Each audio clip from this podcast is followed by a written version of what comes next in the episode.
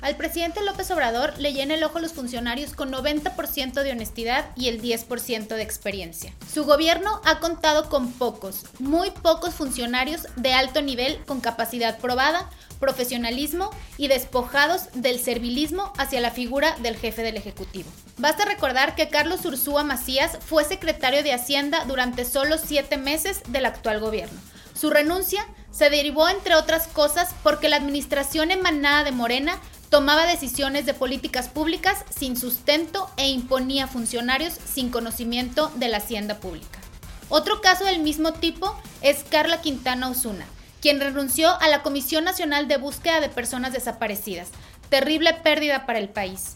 Ella es una mujer preparada, es doctora en Derecho por el Instituto de Investigaciones Jurídicas de la UNAM, maestra en Derecho por la Universidad de Harvard, con maestría en estudios de la diferencia sexual por la Universidad de Barcelona y su preparación va aún más allá.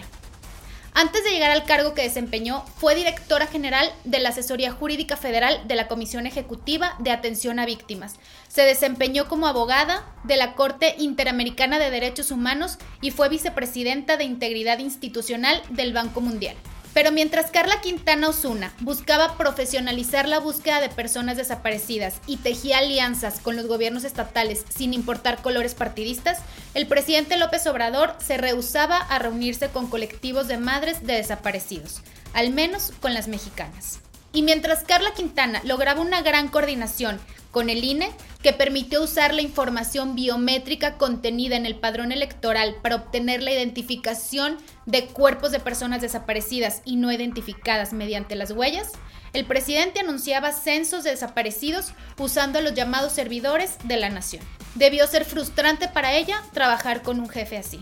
Señor presidente, Carla Quintana no tiene el 90% de honestidad, tiene el 100%. Carla Quintana no tiene el 10% de experiencia, tiene el 100%. Además, tiene algo que a usted le hace falta, sensibilidad, empatía y profesionalismo.